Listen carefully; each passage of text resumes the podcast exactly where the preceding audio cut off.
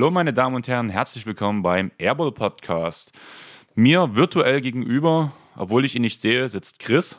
Hallo zusammen. Und wir probieren die nächste Aufnahme aus der Entfernung, versuchen wieder die Qualität ein bisschen hochzuschrauben. Diesmal wollen wir die Störsignale rausbekommen. Könnt uns ja im Nachhinein mal sagen, ob es funktioniert hat oder nicht. Denn heute sitzen wir oder probieren wir eine Sitzung bei Skype. Chris, du hast auch noch keine großen Erfahrungen bei Skype gemacht, oder? Nicht wirklich. Also ich bin da ohnehin nicht so der ganz große Fan davon, denn wenn ich mit jemandem reden will, dann habe ich das Telefon. Äh, deswegen, also ich habe halt jetzt das Skype über den Laptop an. Ich nehme an, du auch. Gibt's ja auch ja. als App, ich glaube, nochmal für das Smartphone. Ob das dann anders funktioniert, keine Ahnung. Aber mit dem Laptop direkt Skype habe ich, ich glaube, schon sehr, sehr lange nicht mehr genutzt. Ähm, das letzte Mal, wo du mit Matt aufgenommen hast, bestimmt, oder? Stimmt, du hast recht, das war dein Skype. Ach, das war mein Skype, okay. Das war dein, Deswegen. ja, da war ich mit deinem Laptop hier. Da waren wir noch am Anfang, da waren wir technisch noch nicht so weit. Aber Chris, ähm, hörst du eigentlich mittlerweile Leipzig allerlei? Ich höre momentan sehr, sehr wenig, weil ich nicht die Situation habe, in dem ich mir beruhigt einen Podcast anhören kann. Deswegen leider nicht. Also ich habe mir eine Folge damals angehört von den Leipziger Jungs, aber sobald dann wieder etwas Normalität eingekehrt ist, bin ich mir sicher, habe ich auch wieder ein bisschen mehr Möglichkeiten, da mal reinzuhören. Ähm, Thema Leipziger Jungs. Ich habe jetzt angefangen, Team Totale Zerredung auch zu hören. Die sind ja auch aus Leipzig. Totale Zerredung? Genau. Mhm. Sagt dir gar nichts? Auf, sagt mir gar nichts, nein. Also die haben mittlerweile auch einen relativ hohen Stellenwert, glaube ich, im Podcast-Business, muss ich sagen. Also ich habe den Namen schon sehr oft gehört. Mir hat letztens das angezeigt als Vorschlag. Könnte dir gefallen. Habe jetzt eine Folge gehört. Es war schon fett. Also totale Zerredung stimmt auf jeden Fall. Okay. Klingt interessant. Klingt auf jeden Fall wie etwas, was mich grundsätzlich tatsächlich interessieren könnte. In der letzten Folge ging es um, also um alles mal wieder, kann man sagen. Und da haben sie unter anderem darüber geredet, dass der eine fast YouTube durchgeguckt hat, was er sich als nächstes holen soll. YouPorn, oder? Die logische Konsequenz. Porn, Pornhub. Oder Pornhub, ja, genau. Ja, aber es ging danach eher, sind dann abgeschwenkt um einen amerikanischen YouTuber, der heißt L.A. Beast. Ich weiß nicht, ob dir das was sagt. Mir sagt es persönlich gar nichts. Nicht wirklich. Der macht halt so Videos, wie er ein Kaktus mit Stacheln isst. Und danach gibt es einen Umschwung darauf, wie er den auskackt unter Schmerzen natürlich. Okay, jetzt weiß ich auch, warum ich den nicht kenne. Und weiter ging es danach, dass der halt auch ein ziemlicher NBA-Nerd sein muss, dieses LA Beast. Mhm. Und sammelt Sammelkarten. Und da gibt es okay. eine MJ-Karte, wo auch ein Stück Trikot ist mit Originalunterschriften sowas in diesen Boostern drin, die es damals gab, aus den 90er Jahren. Ungefähr so. 90er Jahre, ich kann das immer nicht auseinanderhalten, ja, 90er, ne? 90er Jahre waren die von ja. 90 bis 89. Äh, bis 99 natürlich. Dann 90er Jahre. Ja. Genau das ist bei mir immer so ein bisschen.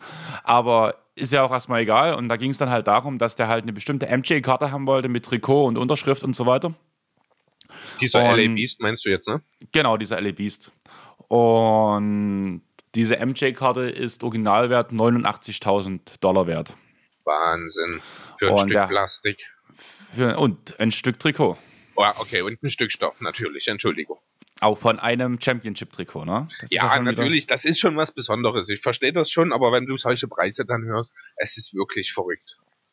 Ja, und auf jeden Fall ging es halt danach darum, er hat sich dann einen Booster geholt im Wert von, glaube ich, 12.000 Euro oder sowas haben sie erzählt. Also ich habe den Podcast gestern gehört, diese Werte jetzt gerade sind alle so aus dem Kopf heraus noch. Die 89.000 bin ich mir ziemlich sicher.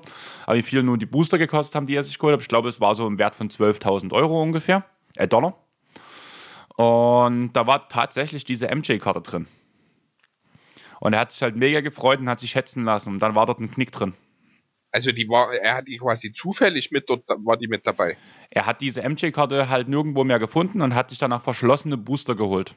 Und dort Von, war die dabei. Okay, das da ist ja, da hat er ja wirklich Schwein gehabt. Also ja, aber bis er hat zu dem, halt, ja genau, er, bis es zu dem Punkt, als er festgestellt hat, dass er einen Knick hat.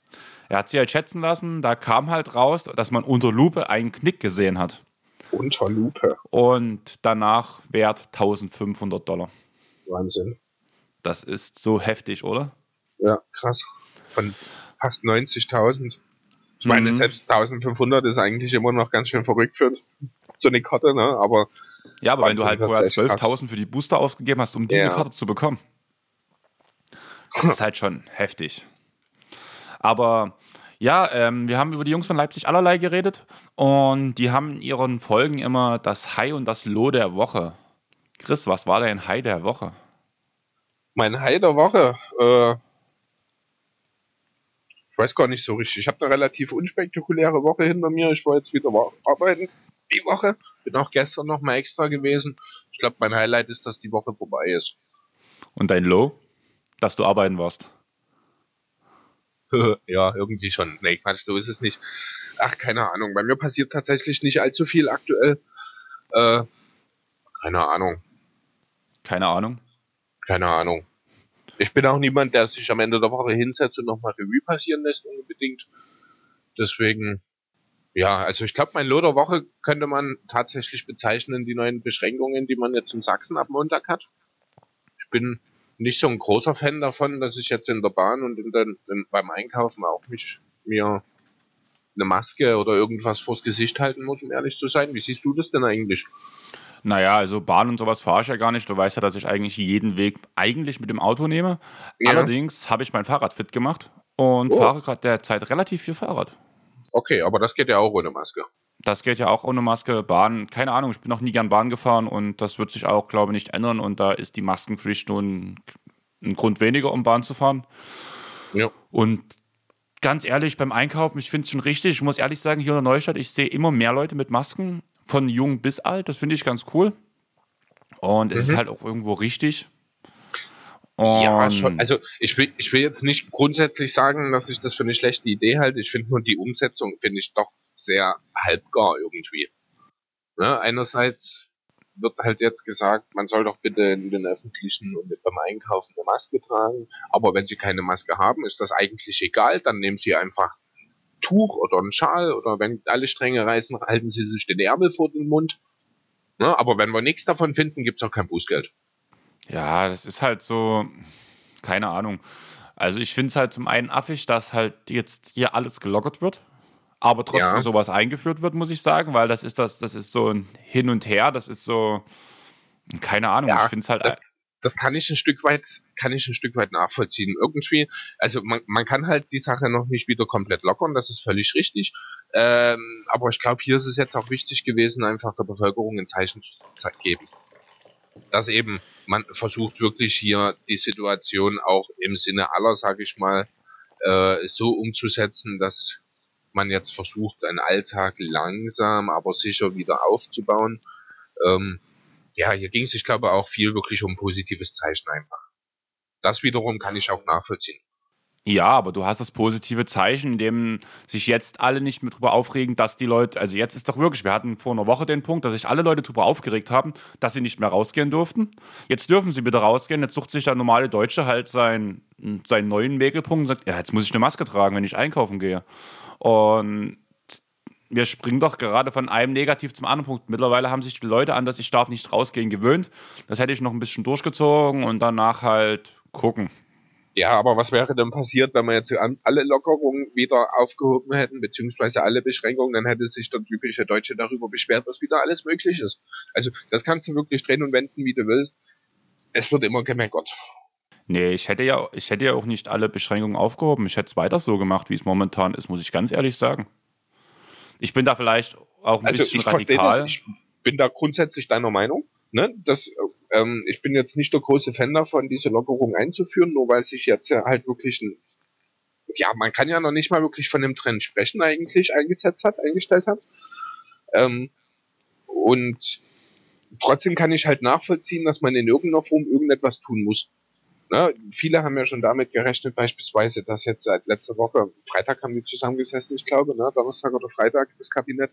Äh, ich finde es schon mal gut, dass man beispielsweise überhaupt gar keinen Gedanken an potenzielle Geisterspieler oder Bundesliga ver äh, verloren hat. Dass man diese Sache nochmal zwei Wochen mindestens aufgeschoben hat. Finde ich erstmal grundsätzlich war eine richtige Idee, ähm, dass man eben hier zeigt, wir wollen euch entgegenkommen, aber nicht unter allen Mitteln das ist hier das, das ist das, was letztlich bei mir ankommt, was ich dann halt, wie gesagt, nicht so ganz prickelnd finde, nicht so ganz durchdacht eben ist diese halbgare Umsetzung jetzt mit diesen äh, ja, Maskenbedeckungen, wie auch immer man es nennen will, weil man sich im Grunde genommen meines Erachtens nach dafür auch jede Handhabe nimmt, weil eben das nicht wirklich ja, funktional ist, finde ich.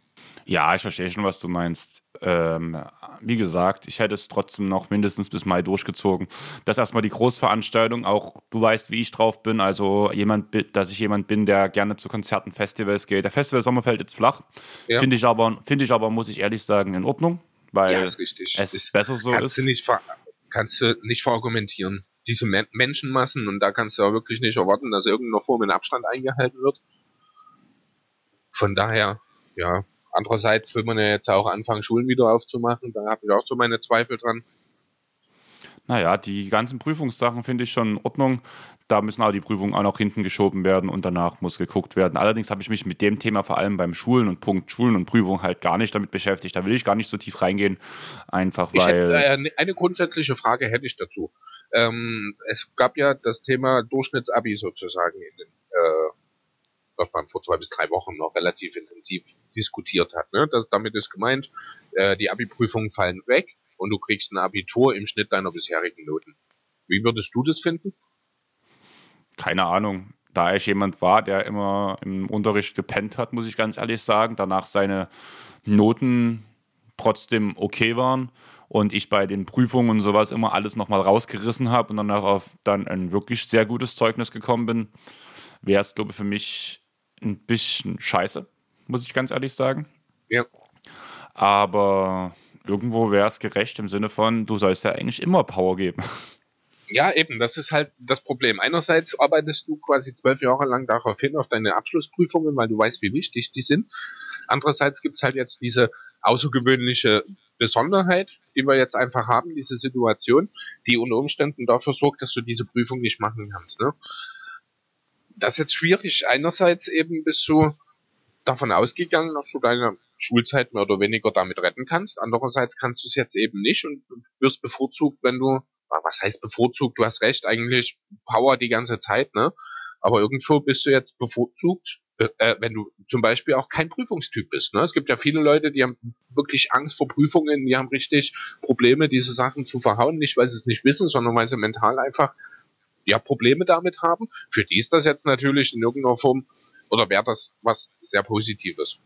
Ja, aber das kannst du ja genauso auf, den Basketball beziehen. Die Leute danach, die March Madness nochmal auftreten, die haben jetzt eine Benachteiligung.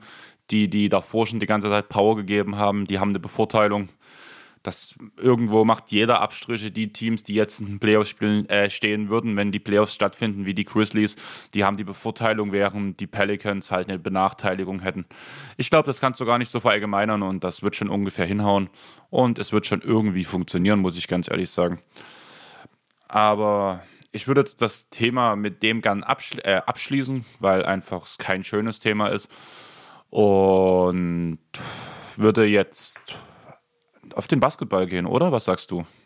Jo, da du gerade schon Thema NCAA angesprochen hast, würde ich vielleicht sagen, wir fangen direkt mal mit dem Thema äh, Jalen Queen an. Was denkst du dazu? Ich wollte eigentlich gerade noch das Thema Corona jetzt komplett abwickeln, indem wir über diesen einen Punkt reden, wie die NBA mit Corona weitergeht. Ach so, okay, ja, da gibt es jetzt noch nicht allzu viel aktuell. Ich habe jetzt die Woche gelesen, dass äh, Donald Trump ja sich nächste Woche Mittwoch wohl mit den Commissioners der verschiedenen Sportligen der USA zusammensetzen will und über eine Weiterführung beraten will. Was denkst du? Wie realistisch ist das? Ähm, das Interview, was danach ja von Adam Silver gegeben wurde, hat Adam, in dem Interview hat Adam Silver ja klargestellt, dass solange es nicht genug Tests gibt für Pflegekräfte, für Altenheime, wird die Sportsaison für die Sportler definitiv nicht neu eröffnet, einfach aus dem Grund, weil es momentan wichtigere Stellen gibt, wo diese Tests vor allem veranschlagt werden sollen.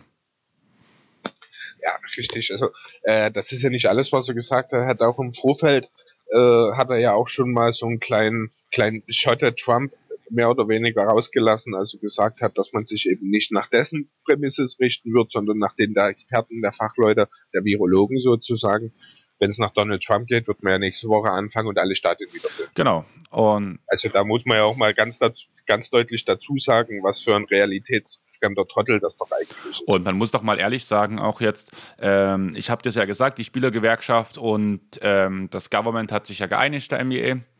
und haben jetzt ja erstmal das eine Gehaltskürzung der Spieler in der letzten Woche beschlossen. Die das Geld, also 25 Prozent von dem Gehalt der Spieler wird halt erstmal eingezogen. Und wenn die Saison abgebrochen wird, bleibt das halt innerhalb der Liga beziehungsweise bei den Teams das Gehalt. Wenn die Saison tatsächlich weitergeführt werden sollte, wird das Geld an die Spieler ausgezahlt. Ich würde halt sagen, das ist eigentlich der erste Schritt schon zum Abbruch der gesamten NBA oder was sagst du? Weil warum sollten sie es machen? Wenn sie die, Absicht, die Absichten gehabt hätten, sie hundertprozentig weiterzuführen, dann könnten sie das Geld auch weiterzahlen. Und dieser. Naja, also die Absicht, also äh, hier muss man, ich glaube, differenzieren zwischen der Absicht, etwas tun zu wollen, denn natürlich will die ganze Liga will, dass der Spielbetrieb weitergeht. Ich denke, äh, jetzt mal unabhängig davon, von Corona, sage ich mal, ist es immer das Ziel, die Saison zu beenden. Andererseits muss man natürlich Vorsorge treffen für den Fall, dass es eben nicht möglich ist. Und ich denke, das ist einfach letzten Endes alles, was hier getan wird. Man hat Vorsorge getroffen für den schlimmsten Fall, um eben dort seine Mitarbeiter und alle äh, oder die Franchise an sich überhaupt das Unternehmen ja letztlich äh, über Wasser zu halten, beziehungsweise äh, die Leute bezahlen zu können. Aber das ist jetzt nicht das Ziel, dass es darauf hinausläuft. Aber man muss natürlich Vorsorge treffen. Ja, wichtig ist ja, wie du schon sagst, ähm, die Franchise zu retten mit diesem Punkt. Weil das Geld geht ja trotzdem nicht weiterhin an diese Hallenwerte und so weiter. Die sind ja nicht von der Franchise angestellt, sondern von der Halle. Die stehen ja noch immer noch genauso auf Kurzarbeit, so wie vieles hier in Deutschland sind. Das ist ja schon wieder die nächste Sache. Und ich sehe es aber schon so als, es wird immer unrealistischer.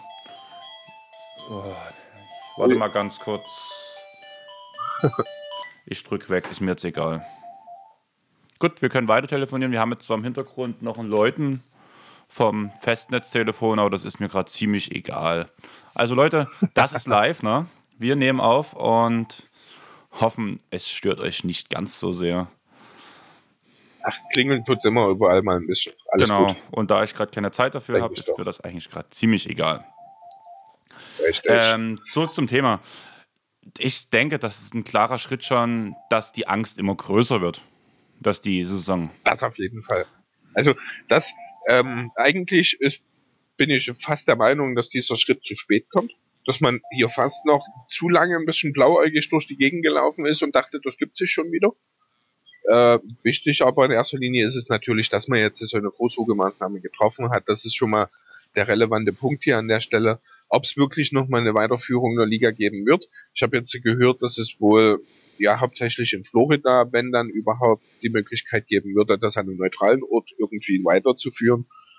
Offenbar hat die NBA nicht die Möglichkeiten wie die WWE, die mal eben als systemrelevant eingeordnet wurde. Okay, das habe ich noch gar nicht gehört. Ja, also ja, das ist auch eigentlich der Witz in Tüten. Die WWE, ein paar Schauspieler, die sich in den Ring stellen und gegeneinander synchronisierte oder beziehungsweise äh, einstudierte. Einstudierte, Dankeschön, äh, Kämpfe vollführen. Das darf weitergeführt werden jetzt, äh, also ohne Zuschauer natürlich, mit den drei Hanseln im Ring oder fünf, wenn es ein Tag-Team ist, keine Ahnung. Aber das ist von Donald Trump systemrelevant gemacht worden. Angeblich, weil der gute Herr McMahon, der ja der Chef der WWE ist, äh, wohl eine etwas größere Spende für irgendeinen Zweck, ich nehme an, auch im Rahmen von Corona geleistet hat. Okay. Aber das ist nur Mutmaßung. Ähm, ja. Ich würde sagen, wir müssen jetzt einfach abwarten und Tee trinken. Also mehr Informationen können wir an dem Punkt auch noch nicht sagen. Mehr Informationen sind nicht rausgesickert. Allerdings, ich habe dir doch im Vorgespräch erzählt, Chris, dass Lars jetzt einen Welpen hat und ich mich ab und zu dann zur Hunderunde auch mit Lars treffe, zu zweit halt an der Elbe lang oder durch die Heide mit den zwei Hunden, weil der ist jetzt 14 Wochen alt, Lars sein Welpe. Und der muss ein bisschen ja. Hunde sozialisiert werden und da hat der Nero ja einen guten Spielkameraden ich wollte gerade sagen, da ist ja Nero auch der richtige zu Naja, die, die Kleine ist eine Traudel, ist ein Retriever, aber kein okay. Golden Retriever. Ich kann mir die so Rasse einfach nicht merken. Wird ungefähr mal so mhm. hüfthoch sein, wenn er ausgewachsen ist. Wie gesagt, er ist 14 Wochen alt und ist jetzt schon so groß wie Nero oder fast so groß. Okay. Also Gut, Nero ist ja jetzt auch nicht unbedingt ein Winzling, genau. ne? Nero hat halt so diese typische Standardgröße für einen Hund, würde ich sagen. Ja, ja gut, ein bisschen größer wird er dann die Traudel sozusagen. Ja, ein bisschen ganz schön größer. Also ich würde sagen doppelt so hoch wie Nero. Und das ist aber keine Hüfthöhe mehr dann. Bei mir schon. Oder reden, reden wir von Schulter? Also wenn wir bei einem Hund von Hüfthöhe reden, reden wir dann Vom von Rücken. der Höhe der Schulter des Vom Hundes? Rücken. Vom, ach so, okay. Ah, okay, dann hatte ich ein falsches Bild vor mir. Okay, dann ist das natürlich doch schon ja, ein bisschen größer. Genau. Nein, und auf jeden Fall habe ich mit dem Lars geredet und hat er einen relativ coolen Funfact rausgebracht. Wenn die Saison tatsächlich abgebrochen wird, ne? Wir sind wieder in New Orleans. Reddick hält seine Playoff-Serie. Das ist Ansichtssache. Wenn die Saison abgebrochen wurde, spielt er keine Playoffs. Ja, aber es gibt halt keine Playoffs. Sprich, er hat keine Playoffs verpasst. das ist wieder, da- das ist wieder eine andere Formulierung. Fand ich Ne? auf jeden Fall ganz lustig, wo er das so rausgehauen hat. Aber ja, das stimmt. Das ist, das, das stimmt tatsächlich. Ja, der hat sich ohnehin diese Woche ja auch nochmal geäußert. Ich habe es nur ganz grob überflogen. Äh, ich bin immer noch ein bisschen wehmutig, wenn ich an JJ Reddick denke, wenn ich ehrlich sein Ich soll. auch. Aber er hätte ja gern, ja, stimmt, du ja auch, ja. äh, er hätte, wie er das wohl die Woche gesagt hat, auch sehr gern seine Karriere in Philadelphia beendet. Also wäre er auch gerne geblieben. Aber als ich das gelesen habe, ist mir doch, ja, bin ich ein kleines bisschen traurig geworden zwischendurch. Ja, also Punkt 1, wir haben ja den neuen JJ Reddick. Das finde ich ja auch ganz schön. Also ich kann mich darüber hinwegtrösten, dass JJ weg ist. Du, du redest von Sweet Lou? Nein, von Shamet. Ach so, du redest jetzt direkt von, ja, okay. Und seinem direkten Nachfolger. Identifikation, ja, alles Und klar. jetzt, wo du Sweet Lou angesprochen hast, er hat ja gesagt schon, er, wenn er Free Agent wird, die anderen Teams brauchen gar nicht anklopfen, er will seine Karriere bei den Clippers beenden. Was mir auch das Herz höher schlagen gelassen hat. Ja, also auch mir, muss ich ganz ehrlich sagen, weil ich bin schon immer ein sehr, sehr großer Fan von Loyalität gewesen. Das wäre sicher auch das eine oder andere Mal schon durchgeklungen bei mir. Ähm, Lou Williams ist, hat sowieso einen Platz in meinem Herzen seit seiner Sixers-Zeit. Oh, ich habe sogar mein Auto nach ihm benannt. Habe ich dir das schon mal gesagt? Ähm, ich glaube ja. Irgendwie hatten wir das Thema schon mal. Ja, es kann sein. Also mein Auto heißt Louis nach Lou Williams, der seinerzeit halt noch in Philadelphia, beziehungsweise nein, er war, ich glaube, gerade aus Philadelphia weg, aber ja, der Kerl hat mein Herz im Sturm erobert. Fand schön, diese Aussagen jetzt, dass er nirgendwo anders hin will. Ähm, hat er sich auch verdient, also haben sich auch, muss ich sagen, die Clippers verdient, so eine Aussage, damals mit dem Vertrag, wo man ihn langfristig gebunden hat, auch zu guten Konditionen ja und auch die Option früh genommen hat. Also man hat in Bezug auf Lou Williams wirklich von Clippers Seite auch alles richtig gemacht, muss ich sagen. Hut ab dafür, mit dem werden wir noch eine Weile Spaß haben. Naja, mal gucken. Also ein bisschen wird er abbauen die nächsten Jahre. Ich hatte auch hier bei der Dynasty Fantasy Liga, wo ich ja drin bin, hatte ich ja auch ein Angebot bekommen, wo mir jemand, halt mein Team heißt der Clippers Nation, direkt mal Sweet, Sweet Lou an, ähm, mir, mir abgeben wollte gegen ein Angeboten paar hat. junge Spieler. Ja. Aber was bringt mir zum einen ein Rebuild-Team in Lou Williams? So ziemlich gar nichts. Ja. Und zum anderen habe ich dann auch mit dem kurz geschrieben, dass ich, da hat er gesagt, das ist ein guter Spieler und in den nächsten Jahren. Ich so, ja, aber ganz ehrlich, der wird jetzt von Jahr zu Jahr abbauen. Da gebe ich dir kein Fred Van Lied dafür. Also, Würde ich auch nicht tun. Allerdings muss ich dazu sagen, was Abbauen angeht, Lou Williams ist halt ein sehr cleverer Spieler. Bin mir relativ sicher, dass er auch äh, ja, in Würde altern wird. ja, aber trotzdem, es war halt so, nein, also so nicht. Und es, es war halt Williams plus irgendwas gegen Van Fleet und naja, nein, war mir es nicht wert. Hätte ich, ja, hätte ich an dem Punkt aber auch nicht gemacht. Das kann ich nachvollziehen. Ja, du hast jetzt schon was gesagt zum Thema NCAA. Willst du da direkt fortführen? Jo, genau. Weniger zum Thema NCAA. Eigentlich geht es vielmehr darum, die NCAA zu vermeiden. Ähm, Jalen Queen, einer der äh, Top Highschool-Spieler des aktuellen Jahres und auch Isaiah Todd, seines Zeichens ein Fünf-Sterne-Vorwart, werden nicht ans College gehen. Sind beides Highschool-Spieler, die jetzt ihren Highschool-Abschluss machen. Ähm, und ja, anstatt den klassischen Weg zu gehen und die ja, One-and-Done-Sache sozusagen durchzuziehen, hat man jetzt eben sich entschieden, die beiden, dass sie in die G-League gehen werden. Konkret wird es ein Team sein aus Los Angeles, das es aktuell allerdings noch nicht gibt. Okay. Was ist dein erster Eindruck dazu? Deine erste Gedanke? Naja, also vielleicht, wenn das ein Team wird, ich weiß ja nicht, wie das Konzept für das neue Team ist. Man sagt ja ganz oft, in der G-League ist das große Problem, wenn man dort direkt hingeht. Die Mitspieler wissen, dem Spieler, der, der junge Spieler, der kommt, dem geht es darum, in die NBA zu kommen. Und der ist quasi nur ein Jahr auf Sprung da und soll halt Erfahrungen sammeln und wird aber sofort wieder gehen. Also er macht ein Jahr für sich. Während seine Mitspieler, vor allem die älteren Veterans und sowas, dort spielen, um zu gewinnen, um, ein, um eine Mentality aufzubauen, um zu sagen, wir wollen die G-League gewinnen. Blöd gesagt. Wenn das neu, ja. dadurch haben es junge Spieler in der G-League immer extrem schwer. Einfach weil. Okay. Weißt du, was ich raus will? Ja, ne? Ähm, ja, ich denke, ich weiß, was du meinst. Ähm, also ich kann es absolut nachvollziehen. Ich muss allerdings auch irgendwie dazu sagen, dass dort vielleicht auch von einigen Spielern manchmal die G-League beziehungsweise D-League, wie sie ja früher hieß, ähm, was ja für Development, sprich Entwicklungsliga stand, dass vielleicht auch der eine oder andere Spieler äh, in der G-League eigentlich vielleicht eher den Weg nach Europa hätte suchen sollen.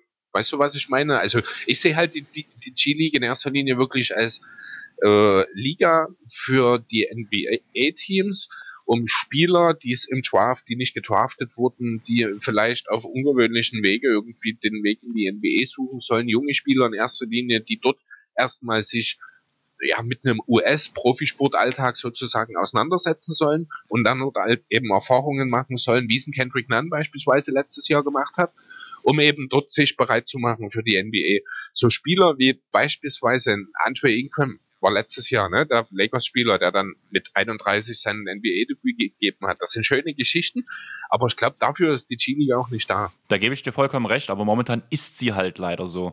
Und deswegen sehe ich das nicht so als Hauptpunkt. Das, deswegen meine Aussage gerade, je nachdem wie die Ausrichtung das, des neuen Teams sein soll, vielleicht, wenn du sagst LA, weißt du, ob das ähm, ein Farmteam für die Clippers oder für die Lakers sein soll, weil die Lakers haben ja eigentlich die LA Stars und die Clippers haben, glaube ich, noch kein Farmteam, wenn ich mich nicht ganz täusche. Soll das danach das Farmteam der Clippers werden oder? Ähm, also wenn ich jetzt richtig bin, sind die LA Stars erstmal das WNBA-Team der in nee, LA. Die, die würde ich Sparks. jetzt nicht wirklich. Ach nee, das sind Sparks, stimmt. Äh, jedenfalls, aber die South Bay Lakers heißen die, oder? Von den, von den Lakers. Ich habe jetzt gerade hier eine Seite, das ist eine englische Wikipedia-Seite. Hier steht ein als Mannschaftsbezeichnung äh, für das Farmteam der Clippers die Agua Caliente Clippers. Standort in Ontario, Kalifornien seit 2017. Die sind allerdings eins von fünf Farmteams, die keine eigene Wikipedia-Seite haben. Okay. Deswegen muss ich die mal kurz einzeln googeln. Also es wäre jetzt unter Umständen naheliegend, dass es sich hier um ein potenzielles Clippers-Team handeln soll.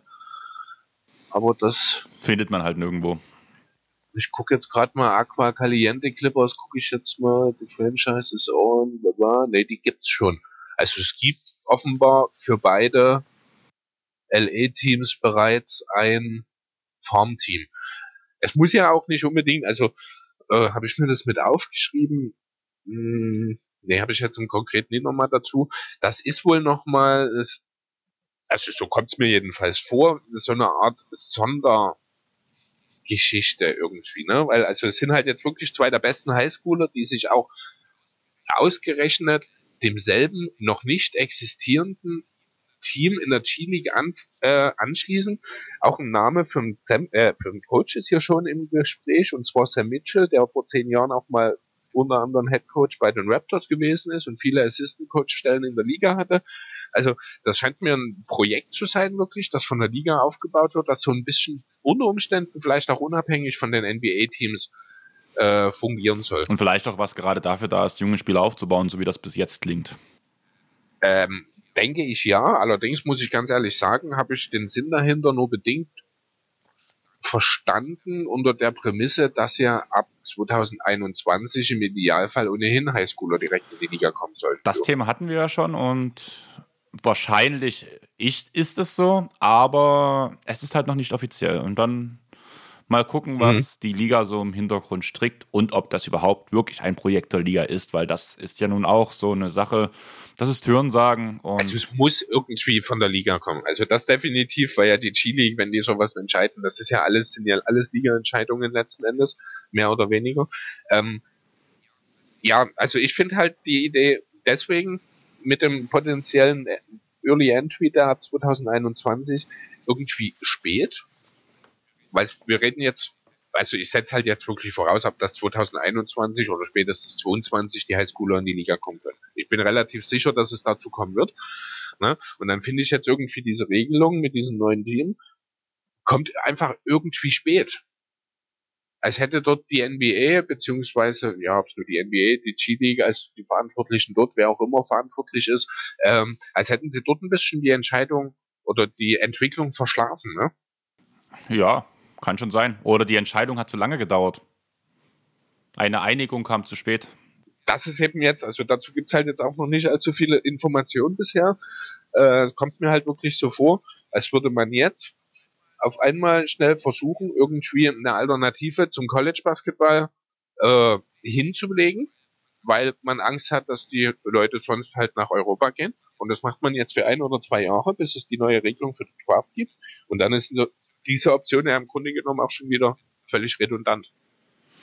Ja, also da müssen wir einfach abwarten und gucken, was passiert. Also ich muss ganz ehrlich sagen, ich kenne dort, ich habe mich zum einen mit dem Thema nicht beschäftigt, wo wir im Vorgespräch drüber geredet haben, war es das erste Mal, oh. dass ich was davon gehört habe, auch weil ich halt nicht jede Nachricht von Wosch lese, muss ich ganz ehrlich sagen, von dem du es ja wahrscheinlich hast. Oder wie bist du auf das Thema gekommen? Äh, nee, es, der hat es äh, tatsächlich ein Interview bei Chris Haynes gegeben von Yahoo Sports und hat dort mehr oder weniger ja bekannt gegeben eben, dass er nicht zum nicht zum College geht. Er hat ja unter anderem auch von Franz Wagners Michigan Wolverines ein Angebot, dass er ach nee, das war Isaiah Todd.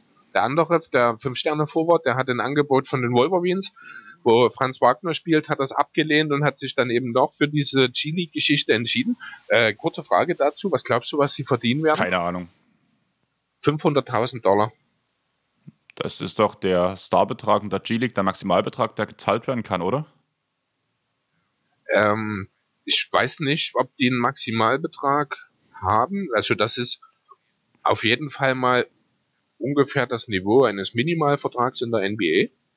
Für jemanden, der schon ein paar Jahre in der Liga ist. Also ich finde das schon sehr ordentlich. Eigentlich sind so die, die Höchstgehälter in der G-League sind so meistens so bei 200.000. Also man ist ja auch tatsächlich bereit, also das, diese 500.000 sind jetzt konkret für Jalen Queen, wie es bei Isaiah Todd aussieht, weiß ich nicht. Äh, aber die sind jetzt mal deutlich, deutlich über dem normalen, ich sag mal, Gutverdiener-Niveau der, äh, nee, nicht der NCAA, sondern der, der G-League eben. Ne?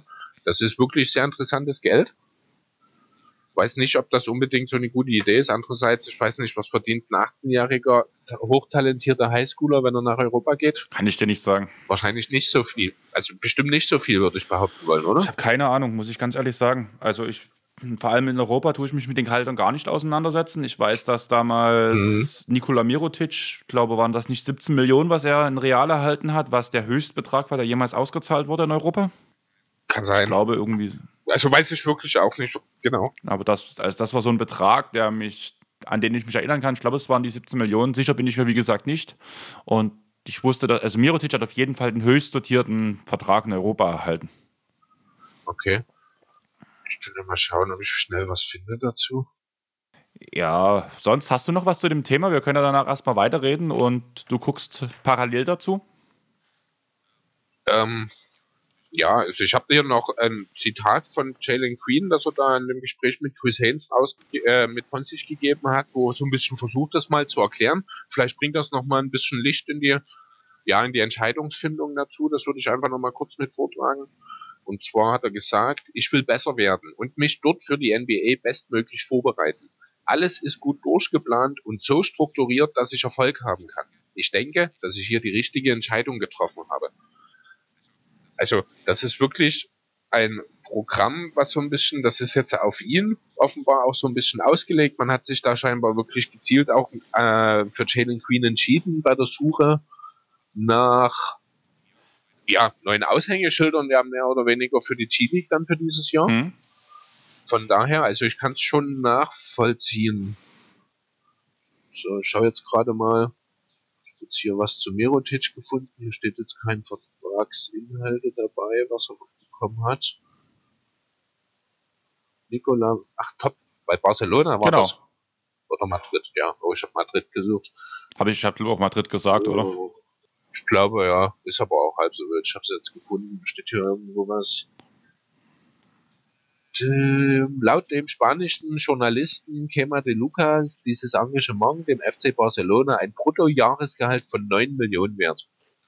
Damit schwingt sich Mirotic zum bestbezahlten Spieler der Euroleague auf und erreicht mit dem Vertrag NBA-Dimension. Also 9 Millionen pro Jahr brutto sind Okay, dann. Etwa halb so viel, aber trotzdem sehr beachtlich. Ja, ich hätte gedacht, das wäre, also ich wusste, also geht halt über zwei Jahre der Deal, oder? Das stand jetzt hier nicht dabei. ich glaube, da war mehrjährig und es war, aber da wären es dann ja wahrscheinlich 18 Millionen gewesen und nicht 17 Millionen. Aber ist ja auch egal. Ja, ich würde noch kurz ähm, auf Spencer Dinwiddie eingehen und danach habe ich dir ja was vorbereitet. Ist das okay für dich oder wie ist der Plan? Jo, dann lass uns mal über die afrikanischen Wurzeln von Spencer Dinwiddie reden. Hast du das mit? Hast du das genau recherchiert? Was? Also, ich muss ehrlich sagen, ich habe den Punkt mir aufgeschrieben. Erstmal kurz, damit ihr auch ins Thema reinkommt. Spencer Dinwiddie hat den nigerianischen Pass beantragt, um für die nigerianische Nationalmannschaft aufzulaufen. Ich habe mal geguckt, wer so für Nigeria spielt und da ist der beste Spieler, bin ich der Meinung, trotz allen Verletzungen immer noch Alfaruk Amino. Und danach hast du halt so ein paar junge Talente wie Joshua Kochi mit im Team, hast nicht mehr ganz so jung, aber Epke Judo, der gerade in China spielt, wenn ich mich nicht ganz täusche, oder? Ich glaube. Also ich glaube, in der Liga ist er aktuell nicht mehr in der NBA. Dann hätte ich ihn wahrscheinlich noch unter Umständen auf dem Schirm. Genau. Epke Judo ist aktuell ja, bei den Beijing Ducks. Ah, doch, also wie ich mir es gedacht habe. Ja, Auf jeden also Fall. China, genau. Ich habe erst ein besseres Team erwartet irgendwie. Also irgendwie hatte ich an Nigeria relativ große Erwartungen, wo ich den Kader gegoogelt habe. Das wurde dann ganz schön enttäuscht, muss ich sagen. Und dann wundert es mich schon ein bisschen klar. Spencer Dinwiddie hat wahrscheinlich nur die Auswahl, spiele ich für Amerika oder spiele ich für Nigeria. Und er will halt Nationalmannschaft spielen und deswegen geht er nach Nigeria, weil in Amerika, muss man ehrlich sein, um Olympia spielen zu wollen, was ja wahrscheinlich die Aussichten für ihn sind oder beziehungsweise der Punkt, warum er es machen möchte, das ist das Ziel, genau. Das wird halt in Amerika nicht funktionieren. Ja, also ich habe jetzt hier gerade noch mal den zugehörigen Spox-Artikel dazu, in der Hoffnung, dass hier irgendwo was steht, ob er denn wirklich irgendwelche nigerianischen Wurzeln hat oder ob es vielleicht doch einfach nur ja, ich glaube, bei Basketball ist das ja relativ ein. Ja, wobei Chris Kamen hatte eine deutsche Oma, ich glaube. An den habe ich jetzt gedacht, was die Einbürgerung angeht. Aber dann hm. Also ich habe jetzt hier zumindest erstmal nichts gefunden, wo irgendwo was vermerkt ist, von wegen, er hat eine Oma oder irgendwas aus Nigeria, das weiß ich jetzt nicht. Aber er ist wohl schon dabei, sich einen Pass zu besorgen, beziehungsweise hat vielleicht sogar schon einen. Also entweder ist das nicht schwierig oder es gibt hier Wurzeln, die jetzt erstmal an der Stelle noch nicht so deutlich dastehen. Also in letzte Woche hatte ich eine Wuschbomb quasi auf dem Handy drauf, wo stand, er beantragt den Pass. Aber eine Bestätigung wurde bis jetzt noch nicht gepostet. Zumindest habe ich es dann überlesen. Aber ja, was wollen wir noch dazu groß, groß, sagen? Du hast doch auch nichts zu dem Thema, oder? Nee, was soll man dazu groß sagen? Das ich dachte, halt du möchtest jetzt eine Detailanalyse des nigerianischen Olympiakaders machen. Des voraussichtlichen Doch. nigerianischen Olympiakaders. Wenn du das möchtest, kannst du das gerne tun. Können wir vielleicht bei der Olympia nochmal drüber reden. Ob wir mal ein paar Teams ja, auseinandernehmen wollen und die Olympia predikten wollen. Das wäre vielleicht auch interessant. Das können wir auf jeden Fall uns mal merken. Schreibt ja. uns auf jeden Fall, falls ihr sowas ja, hören wollt, wenn es dann soweit ist. Und ihr wisst ja, wo ihr uns überall schreiben könnt. Also schreibt und äh, bewertet uns auf iTunes und so weiter und so fort. Genau. Ja, gut. Hast du zufällig 8 Millionen Dollar übrig? Nein. Nein? Anthony Davis verkauft nämlich seine Villa. Warum verkauft er seine Villa? Wo steht die Villa? Warum? Äh, in LA, also in outside of LA. 2,3 Hektar Land, ein Gasthaus, ein 1 Million Dollar Pool. Ich kann das gar nicht alles. Ich verstehe das alles gar nicht, was da alles drin ist, weil das in Englisch ist und ich die Fachbegriffe nicht kenne. Ein Spa ist noch drin, ein kompletter Basketballcourt. Ich habe das bloß gestern auf Facebook, NBA Bass hat das gepostet mit schönen Bildern auch äh, von dem Haus. Stand allerdings nicht dabei, warum er es verkaufen will. Ich nehme mal an, es hat nichts damit zu tun, dass er LA verlassen will. Wahrscheinlich will er sich bloß vergrößern oder so. Und ich dachte, wenn du zufällig 8 Millionen Dollar übrig hast, könntest du ja zuschlagen. Ja. Vielleicht kann man auch zusammenlegen. Ja, aber dann, dann machen wir wirklich dort den Clippers-Tempel daraus. Einfach aus dem Grund, weil. Das kannst du vergessen. Wenn wir zusammenlegen, wird das ein NBA-Tempel, meinetwegen. oder wir machen eine Hälfte Clippers und eine Hälfte Sixers. Da können wir ja, wenn du hast doch gesagt, ein vollständiger Basketballcourt, wir tun die eine Hälfte des Courts komplett im Clippers-Design machen und die andere Hälfte komplett im Sixers-Design und auch das Logo so in der Mitte geteilt, so wie ähm, hier, wie Two-Face bei Spider-Man. Ja, ich weiß, was du meinst. hm. Eieiei. Ich glaube, damit machen wir beiden Fanbases keinen Gefallen. Naja, aber uns, aber wir haben uns eingefallen. Ja, das stimmt allerdings. Und das ist doch viel wichtiger. Apropos Kurt, zu Hause hast du bei der Horse Challenge den Kurt gesehen von Mike Conley? Nein. Oh, so ein Kurt möchte ich aber auch. Da hat der Riesenhalle. Also das ist wirklich fast ein kompletter Basketballkurt. Während dort beispielsweise Ellie Quigley hat in ihrer Einfahrt auf äh, Beton, auf Pflasterstein geworfen. Zach Levine hatte eine kleine ähm, Tartananlage bei sich im Garten steht und Mike Conley hat eine Halle, die ist größer als meine Grundschulsporthalle gewesen, in der ich äh, ja meinen Sportunterricht in der Grundschule noch gehabt. Ich war enttäuscht von dem Kurt von Paul Pierce, muss ich sagen. Das sah ja aus wie eine, wie eine Wiese. Wie noch nicht fertig, ne? Wie eine Wiese, fand ich irgendwie. Das sah total komisch aus. Und danach musste man ja ehrlich sagen, dass Paul Pierce ja die größte Scheiße von allen hatte, bei Wind und Regen die Horse Challenge zu spielen. Ja gut, ich glaube, bei Levine war das Wetter jetzt nicht so ganz anders. So richtig durchgängig geregnet hat es bei Pierce auch nicht. Das Matchup hatte ich mir sogar angeschaut. Ähm, was ich sagen muss, als ich am Anfang der Host Challenge war echt mein Favorit, Zach Levine. Gerade auch bei der ersten Runde hat er ein paar echt krasse Dinge rausgehauen. Ja, warte mal, stopp, stopp, stopp, stopp, stopp, stopp, stopp. Ich habe ja auch einen kleinen Punkt zu der Host Challenge, das können wir jetzt ja noch vorziehen, wenn wir jetzt eh sowieso mal damit angefangen haben. Unsere Favoriten waren Trey Young und Chris Paul. Du hast in Stimmt, ich bin auf Trey Young. Äh, stimmt, du hast recht, ja. Äh, nee, das habe ich blöd formuliert. Also ich habe, ähm, nachdem die erste Runde durch war, ich habe mir die Matchups angeschaut. Das, so habe ich das gemeint. Also ich habe mir zwei Matchups angeschaut. Das war das von äh, Levine gegen Paul Pierce und äh, das Chris Paul Matchup in der ersten Runde. Und dort muss ich sagen, habe ich dann festgestellt, oh man, Zach Levine ist not messing around. Der Typ will das Ding gewinnen. Der hatte einen Heidenspaß dort dabei. Der ist unheimlich kreativ gewesen. Leider habe ich Mike Conley dort in der ersten Runde nicht gesehen. Da habe ich gestern Abend noch mal eine Zusammenfassung gesehen. Und oh Mann, was hat der für Dinger gerissen? Ein Layup over the backboard, wo er, also ein Running Layup, wo er dann hinter den, hinter das Brett geht und dann über das Backboard den swischt sogar ähm, mit Kreativität, mit Handwechseln und alles. Also, oh mein meine Herren, also Mike Conley hat das Ding auf jeden Fall hochverdient gewonnen. Ja, ich fand es halt lustig, weil unsere beiden Favoriten ja direkt in der ersten Runde rausgeschossen wurden. Ja. Mit Chris Paul und Trey Young. Da musste ich erst mal lachen. Danach hat sich ja Conley im Halbfinale gegen Billups durchgesetzt. Und danach halt im Finale gegen Levine. Hast du den letzten Wurf von Conley gesehen? Ähm, ich weiß, also ich habe nicht den, die richtige Reihenfolge der Würfe gesehen, deswegen weiß ich nicht genau, was der letzte Wurf war. Ein Floater, der direkt unterm Korb angesetzt wurde. Mit der linken Hand, wobei er gleichzeitig mit der rechten Hand das Backboard berührte. Okay. Äh, den habe ich so, ich glaube, nicht gesehen. Was ich auch cool fand, ist, war, ich glaube, äh, der Ball rotiert auf dem linken Zeigefinger und er muss dann den mit rechts reintippen, den, den rotierenden Ball. Also, ähm, war auch, ich glaube, von Conny.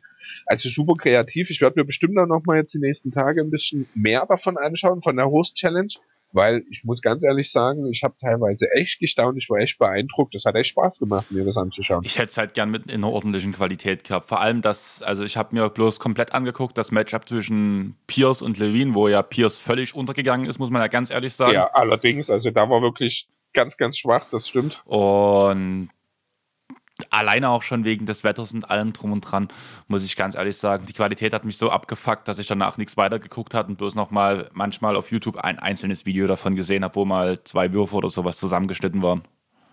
Hm, ja, gut, also es ist halt, also ich habe mir ja lange überlegt, auch überhaupt, wie sie das machen wollen, diese Host Challenge, weil Corona und sowas. Hab da tatsächlich auch gar nicht unbedingt direkt dran gedacht, dass man das über Livestreams quasi, über ja, Skype, was auch immer, Skype werden sie sicherlich nicht nutzen, dann über Videokonferenzen quasi regeln. Äh, letzten Endes muss ich sagen, dafür fand ich es gut. Also es gab hier und da mal einen Ruckler natürlich, aber insgesamt muss ich sagen, hat das alles sehr gut funktioniert, die sich auch sehr gut anschauen. Ähm, ja, also mir hat's gefallen. Ich hoffe sehr, dass die Host Challenge seinen Weg ins Ostergame findet. Also nicht ins Spiel, sondern ins Osterweekend. Ich hoffe, das ist keine einmalige Sache gewesen. Kann ich mir gut vorstellen. Ich glaube auch, das war ein Test, wie es die Leute annehmen. Ja, und ich bin mir sicher, es ist gut angekommen. Und du, ich, ich gebe dir Brief und Siegel, mit einem ordentlichen Host-Contest bringst du die Leute noch viel mehr zusammen als mit einem Dunking-Contest.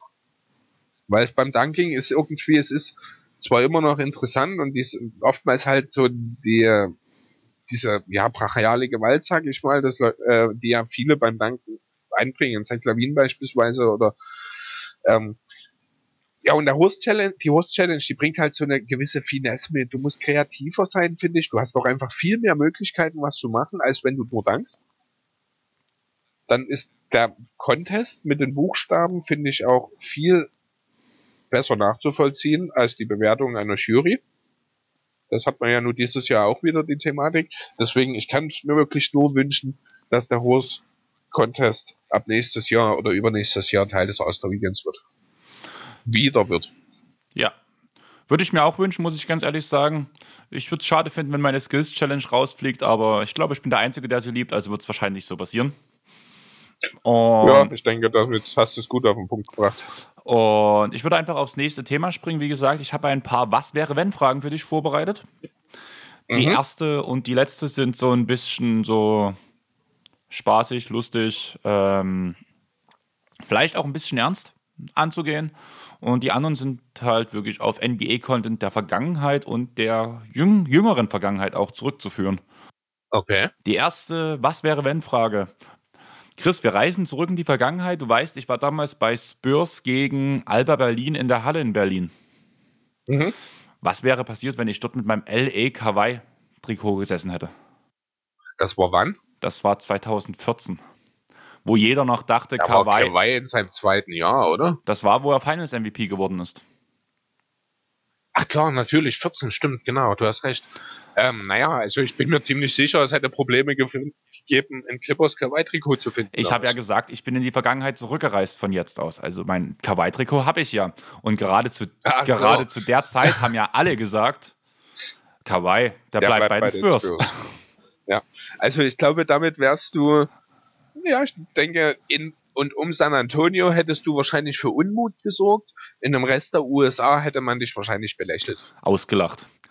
Und danach wäre ich zum ja. Spielfeld runtergegangen, hätte Kawhi einen Handshake gegeben und gesagt, wir sehen uns bei den Clippers, Junge. genau, in fünf Jahren. Wir sehen uns in L.A. Genau. Aber vorher holst du noch in Kanada, Kanada eine Meisterschaft. Ja. Dann hätte auch Kawhi Leonard gelacht. Genau. Seine berühmte Lache. genau. Ich muss letztens bloß dran denken, weil mir halt wegen der Clip, äh, wegen der Tim Duncan Doku, sage ich jetzt mal so, wegen dem Tim Duncan Podcast drüber geredet hatten, habe ich halt drüber nachgedacht, dass ich ja das Spiel gesehen habe und irgendwie kam dann so dieser dumme Gedanke, was wäre halt gewesen, wenn ich mit meinem Kawaii Clippers Trikot dort gesessen hätte. Und ja, ich wollte es halt einfach mal anbringen. Jo, genau. Ähm, ja, wie gesagt, also ich denke, du würdest im Großteil der USA würdest du damit, oder der NBA-Fangemeinschaft würdest du damit belächelt werden, weil es einfach keiner glauben kann. Bei den Spurs wäre man wahrscheinlich ein bisschen sauer. Aber ja, das hat damals garantiert noch keiner erwartet. Genau, darum, genau darum ging es. Und ich würde jetzt direkt zum nächsten ja. Punkt kommen, weil darüber braucht man nicht diskutieren. Ich wollte es halt einfach mal ansprechen, dass es halt einfach eine lustige Sache wäre. Was wäre, wenn der Wiggins-Love-Trade damals nicht vollzogen werden könnte und LeBron mit Wiggins und Kyrie die Meisterschaft hätte holen müssen. Äh, dazu wäre es nicht gekommen. Hätte man sich für Love tra äh, traden können, hätte man sich jemand anderen gesucht. Ja, mir bin ging, mir relativ sicher. Mir ging es jetzt schon um den Punkt, wenn die drei zusammengespielt hätten.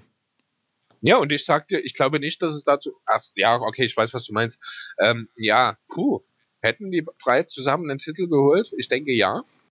Das hätte allerdings weniger mit Wiggins zu tun gehabt. Ja, aber wer wäre für gerade für Wiggins als Spieler der bessere Lehrmeister als LeBron gewesen? Weil LeBron ja nun auch einer ist, der den mal im Arsch tritt und nicht mit Cat halt diese Best Buddy Friendship hat, sondern LeBron einer ist mit klaren Zielen. Die Ziele waren, wurden ja auch klar festgelegt von LeBron, was er will, dass er die Meisterschaft nach Cleveland bringen will. Und genau, aber das ist halt auch genau der Punkt, weswegen ich sage, es wäre nicht passiert, wenn man für Love, also klar, die, es gab ein, also in meinen Augen hat es maximal ein einprozentiges Szenario gegeben, in der äh, Andrew Wiggins in Cleveland geblieben wäre. Dann hätte man, wie gesagt, Love nicht bekommen, bin ich mir sicher, hätte man bei einem Spieler wie Aldridge beispielsweise überlegt, der damals noch in Portland war, wenn mich nicht alles täuscht. Äh, also man hätte wieder einen, ja, eigentlich im Idealfall den nächsten Chris Bosch sich wieder vom Typ her gesucht. Da ist ja Kevin Love relativ nah dran gekommen, auch wenn er defensiv natürlich viele, viele Stufen unter Bosch war. Äh, was erträglich war, weil man mit Tristan Thompson einen anderen Verteidigungsweg im Kader hatte. Aber ja, also ich, für mich gibt es eigentlich kein Szenario, wo ich sage, Andrew Wiggins hätte neben LeBron in Cleveland gespielt. Deswegen tue ich mich schwer damit, das irgendwie einzuordnen. Aber ja, du hast natürlich grundsätzlich recht, dass dieselbe Thematik, die wir hatten, als äh, Wiggins nach, äh, nach Golden State getradet wurde neulich, neulich, vor ein paar Wochen, äh, haben wir auch gesagt, wo passt er besser hin als nach Golden State? Hätte unter Umständen eine ähnliche Situation sein können in Cleveland damals für ihn, aber ich glaube, das hätte LeBron einfach nicht zugelassen. Weil eben er den Erfolg will. Kann ich mir halt auch gut vorstellen, muss ich ganz ehrlich sagen. Allerdings, ich hätte es schon interessant gefunden, die Kombi Wiggins-LeBron, weil ich denke halt, dass Wiggins unter LeBron halt einfach viel mehr hätte machen müssen. Also an seinem Spiel, an, seine, an seinem Basketball-IQ, an seiner Athletik und allem drum und dran. Ich hätte es interessant gefunden interessant, ja, aber dann wäre halt die Frage, ich habe jetzt den Kader der Cavs nicht äh, im äh, Kopf, wäre halt die Frage, hast du überhaupt dann noch auf Big entsprechende Qualitäten? Na, gut, du hast dann Wiggins, Wiggins würde die drei spielen, LeBron würde dann quasi auf die vier rücken. Genau. Dann hast du einen Backcourt, der aus Kyrie und J.R. Smith wahrscheinlich dann zusammengesetzt wäre. Dazu Tristan Thompson. Das klingt theoretisch erstmal ganz gut, weil du hast wirklich Shooting auf allen Positionen, also außer auf der 5. Du hast zwei elitäre Ballhändler und Playmaker im Kader. Ja, dann wäre halt tatsächlich die Frage, wäre Andrew Wiggins in Cleveland dasselbe schwarze Loch geworden, wie er jetzt in Minnesota geworden ist? Das wäre die entscheidende Frage. Genau, und ich habe irgendwie das Gefühl, neben LeBron wäre das nicht passiert, weil LeBron ihn in den Arsch getreten hätte. Mm, aber es gibt halt auch Spieler, die sind eben auch jung talentiert und hatten ein Einstellungsproblem und haben es eben nicht an seiner Seite geschafft. Muss ich an Dion Waiters beispielsweise denken, der ja auch von den Cavs, ich glaube damals an vier gepickt wurde oder so und der eben nicht damit zustande kam. Ich will jetzt nicht sagen, dass Waiters und Wiggins vom, vom Charakter her sich sehr ähnlich sind. Das glaube ich eher nicht. Da ist Wiggins wahrscheinlich doch eher der etwas introvertiertere Typ. Aber nur der Name LeBron James ist halt keine Garantie, dass jeder Spieler funktioniert. Ja. Jay Crowder hat es mal sehr schön, ich glaube, zusammengefasst. Er hat ja auch mal äh, in äh, LeBrons letzten Cleveland-Jahr für ein paar Monate an seiner Seite gespielt. Was Jay Crowder? Ja, ich glaube, Jay Crowder war es. Und der hat ja zum Beispiel auch gar nicht funktioniert. Weil er kein Typ ist, der so auf diese Flow-Offense, auf dieses Intuitive von LeBron anspringt, sondern er braucht halt ein klares System, in dem er agieren kann wo er weiß, wo er offensiv zu stehen hat, wo er seine Würfe trifft, wo er verteidigt. Und das ist ihm in Cleveland komplett abgegangen, weswegen ja so deutlich unter Wert damals abgegeben wurde. Jupp, verstehe ich. Ich würde direkt auf die nächste Frage springen oder hast du noch was zu sagen zu dem Thema? Nee, ich denke, ich habe dazu genug gesagt. Was wäre, wenn Butler damals nicht zu den Heats, sondern zu den Mavs gegangen wäre? Die waren auch im Gespräch damals mit Butler. Warum es letztendlich nicht funktioniert. Trade im Sommer. Was? Du meinst in seinen Trade im Sommer? Genau, aber da ja Butler halt, wie gesagt, Free Agent war, hätte er ja auch bei den ähm, Mavs unterschreiben können. Hätten die Mavs den Cap Space gehabt ja. oder wäre das auch ein Nein, das hätte, das hätte funktioniert. Unterschrift, so okay. wie es war. Ich weiß halt bloß nicht, ob es dann wirklich auch der komplette Max-Deal gewesen wäre, muss man dazu sagen. Da bin ich mir gerade okay. nicht mehr ganz sicher, das ist jetzt ein Jahr her. Aber wenn ich mir halt Butler an der Seite von Porzingis und von Doncic vorstelle, meine Güte es hätte was. Es ist wirklich interessant, aber ich glaube, Butler wollte das nicht, weil er so ein bisschen die Befürchtung hat, dass er in dieselbe Situation wie in Philly kommt. Genau, das sehe ich auch so. Und ich hätte es aber halt wirklich interessant gefunden, einfach weil Doncic ja nochmal so ein. Also ich hätte eher gedacht, also ich finde eher den Vergleich zu den Timberwolves passender. Einfach in ein junges Team zu kommen, wo halt ein großer, oder damals war, glaube ich, Prosingis noch nicht in dem Kader ein großer und ein kleiner Spieler, relativ jung, gerade quasi Porzingis ist Cat und Doncic halt Wiggins, auch wenn man die beiden null vergleichen kann. Aber so vom Prinzip her hätte ich es eher in diese Sparte gesteckt, warum Butler nicht zu den Mavs wollte. Aber wenn ich jetzt halt auf dieses Jahr gucke und mir neben Doncic noch einen Jimmy Butler vorstelle, der dort alle Verteidigungsarbeit auf jeder Position übernehmen kann, das wäre schon heftig. Ja, nee, sehe ich nicht. Also sehe ich von Jimmys Seite kann ich es nachvollziehen. Er wollte sein eigenes Team haben, das hätte er in Dallas nicht gekriegt. Ja. Weil das Team ist Doncic's Team. Das ist alleine schon für mich an der Stelle eigentlich schon ausreichend zu sagen für Jimmy Butler, das mache ich nicht. Weil er wollte sein Team, Pat Riley hat um ihn gewoben, Pat Riley konnte ihm genau das bieten, was er, äh, was Butler wollte. Sogar ein bisschen mehr, wie sich im Laufe der Saison dann rausgestellt hat. Und ja, so sehr ich Mark Cuban verehre für die Kultur, die er auch in Dallas entwickelt hat und alles, aber sorry, niemand hält mit dem Paten mit. Ja, da gebe ich dir auf jeden Fall recht. Auch nochmal der Punkt, was du ja gerade gesagt hast, dass ähm, es trotzdem Doncic sein Team wäre. Das hat Mark Cuban ja diese Woche auch unterstrichen. In einem Interview hat er ja gesagt, dass er denkt, dass Don, oder dass er, dass er hat gesagt, dass er vermutet, dass Doncic Nowitzki überflügeln kann. Jo, genau den Punkt habe ich hier so auch noch mit dastehen. Luca Größer Dirk habe ich mir bloß notiert, da wollte ich auch noch deine Meinung dazu sehen oder dazu hören. Ich denke ja, dass das sehr wahrscheinlich passieren wird. Ähm, da sind viele Aber-Wenns dabei. Es kann passieren, dass sich Doncic verletzt. Es kann das passieren, es kann das passieren. Die Teammates nicht passen und dadurch immer wieder der Finals Run untersagt bleibt. Aber unter Normalumständen bin ich der Meinung, und, also wie ist wichtig, der wichtigste Punkt dabei ist wieder der Punkt Loyalität, den ich mir bei Doncic gut vorstellen kann. Wenn ja. Doncic Dallas loyal bleibt und ein oder zwei Meisterschaften holt, bin ich mir ziemlich sicher, dass er auf jeden Fall Dirk überflügeln wird. Wenn nicht sogar noch mehr Meisterschaften ja, jetzt mal unabhängig von Meisterschaften, ich bin kein Freund, äh, die Qualität eines Spielers an Meisterschaften zu messen, denn dann ist Robert Dowie, ich glaube, der drittbeste Spieler der Liga-Geschichte. Deswegen würde ich davon mal abgehen, muss man einfach mal ganz deutlich sagen, Luca hat viel mehr Bauteile, als es ein Dirk Nowitzki hatte. Muss man ganz ehrlich sagen. Aber wenn es am Ende trotzdem nicht reicht, um den Titel zu holen, bin ich der Meinung, den einen Titel braucht Wird er anders wahrgenommen. Ja, er wird anders wahrgenommen. Das ist halt jetzt auch die Frage, wie ist es gemeint. Ne? Also ich bin mir zu 100% sicher, dass Peak Luka Doncic individuell ein besserer Basketballer ist, als es Peak Dirk Nowitzki jemals gewesen ist. Also Peak Luka liegt noch vor uns, also sein wird, als es Peak Dirk jeweils gewesen ist. Das liegt einfach daran, dass ja, das liegt in der Natur der Sache. Luka Doncic ist ein Playmaker. Luka kriegt den Ball an der eigenen Baseline, bringt den Ball vor, kann damit trippeln, kann damit werfen, kann damit passen, kann wahrscheinlich den Ball einen neuen Anstrich verpassen, wenn es unbedingt sein muss, ohne dass da wirklich irgendjemand Sorgen daran hat. Gib Dirk an der eigenen Grundlinie den Ball und lass ihn nach vorne bringen. Der Ball landet kurz hinter der Mittellinie in der Hand des Gegners. Ne, das liegt einfach in der Natur der Sache, dass du als, als Flügelspieler, als Playmaker natürlich ein höheres Ceiling von Grund auf schon hast, als du es als Power Forward hast, der darauf angewiesen ist, den Ball zu bekommen. Ne, und besser heißt für mich auch immer ein Stück weit auch vielseitiger. Ja, und das ist Doncic auf jeden Fall in ein paar Jahren. Und genau. Ne, deswegen tue ich mich auch so schwer damit, MJ als den Goat anzusehen, weil ich sage, LeBron ist der deutlich vielseitigere Spieler. Äh, man kann es nicht, ich will jetzt keine Goat-Diskussion anfangen, weil ich bin es eigentlich auch leid, aber das passt jetzt gerade hier so schön rein. Ähm, LeBron hat halt Skills in seinem Repertoire, die ein Michael Jordan in der Form nicht hat, die er auch nicht gebraucht hat. Und ja, deswegen muss ich ganz ehrlich sagen, habe ich halt auch Luca vor Dirk im Peak und deswegen sehe ich auch LeBron tatsächlich rein individuell in der Blase betrachtet als etwas besser als Michael. Ich halte mich bei dem Thema raus. Also vor allem Michael. Ja, LeBron. ich weiß, ich, das, das hat jetzt bestimmt auch unsere letzten 10 Euro gekostet.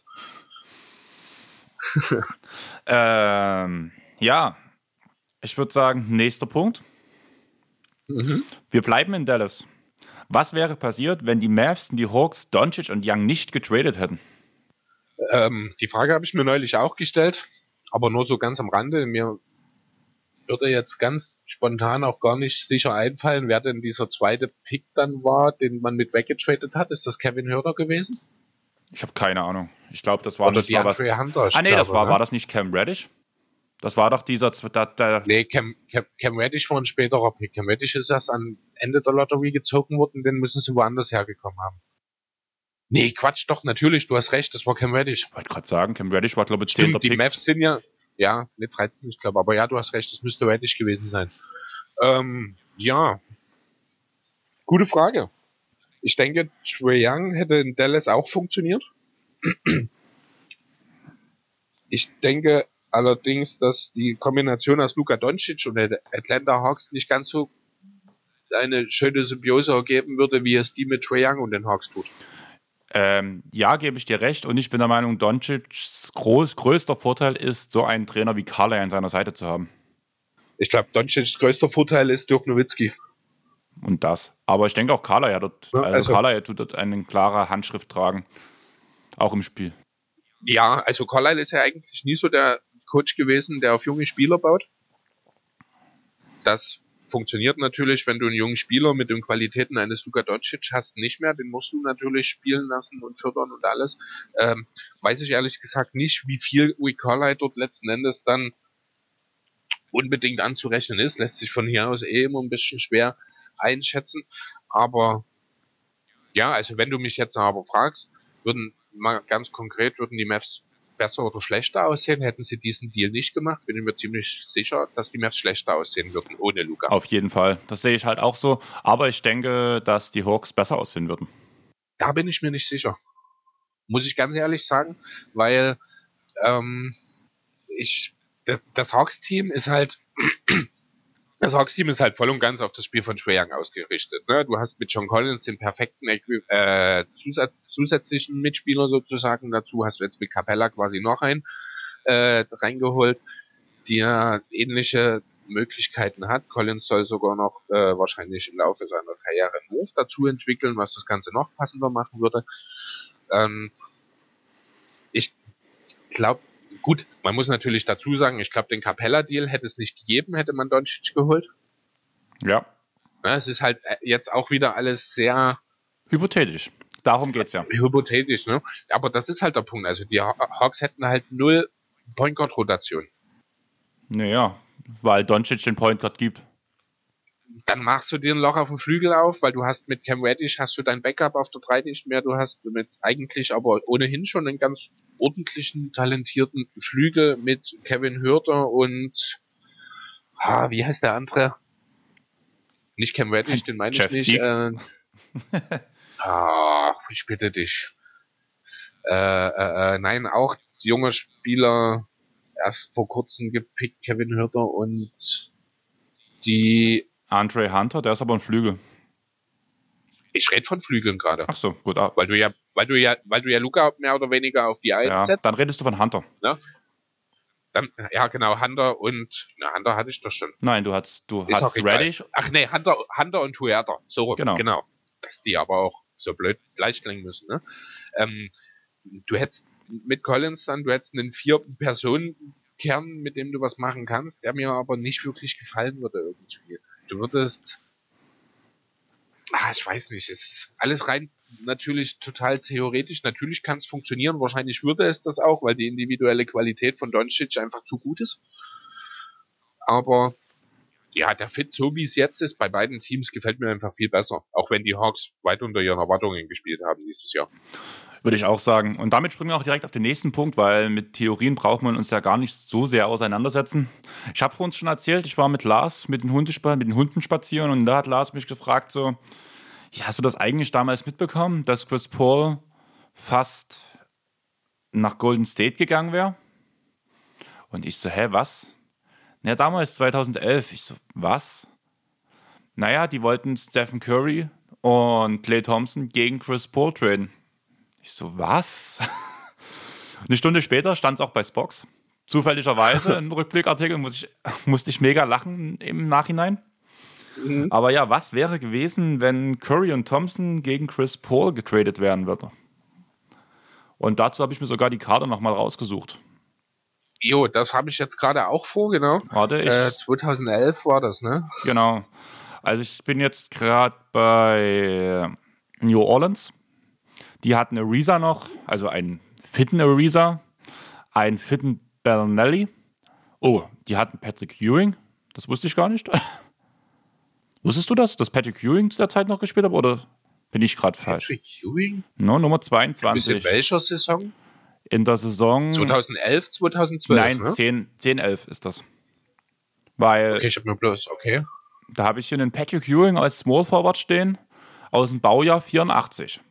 Das ist nicht der Ewing. Und du, und du merkst, du merkst selber überhaupt gar nicht, wie unlogisch das Ja, sein hab ich kann, mir dass auch grad gesagt. jemand, der 84 geboren ist, Patrick Ewing, der Patrick Ewing ja, ist. habe gerade, wo ich es vorgelesen habe, ist mir das ja auch erst aufgefallen. Ne? Also, Jared, Ich guck gerade mal, vielleicht ist es sein Sohn oder irgend sowas. okay, guck du das mal. Jared Jack war noch im Kader, der auch seinen Namen hatte. Okaf Ja. Okafor, Chris Paul, Quincy Pondexter, Stojakovic war in dem Team und David West. Ja, stimmt. Ja, das ist Patrick Ewings Sohn übrigens. Okay, also Junior. Ja, genau. So, jetzt gucke ich auch nochmal. Markus Thornton sehe ich hier auch noch. Entschuldigung, in seinem ersten, in seinem zweiten Jahr gerade. Markus Thornton. War so ein gewissenloser Gunner, Shooting Guard. Genau, aber halt auch nur ein Rollenspieler. Ja, aber ich fand den immer super. Ich fand den, der hat immer einen gewissen Unterhaltungswert auch gehabt. Okay, Ähm, ja, Pecha schon relativ lange dabei.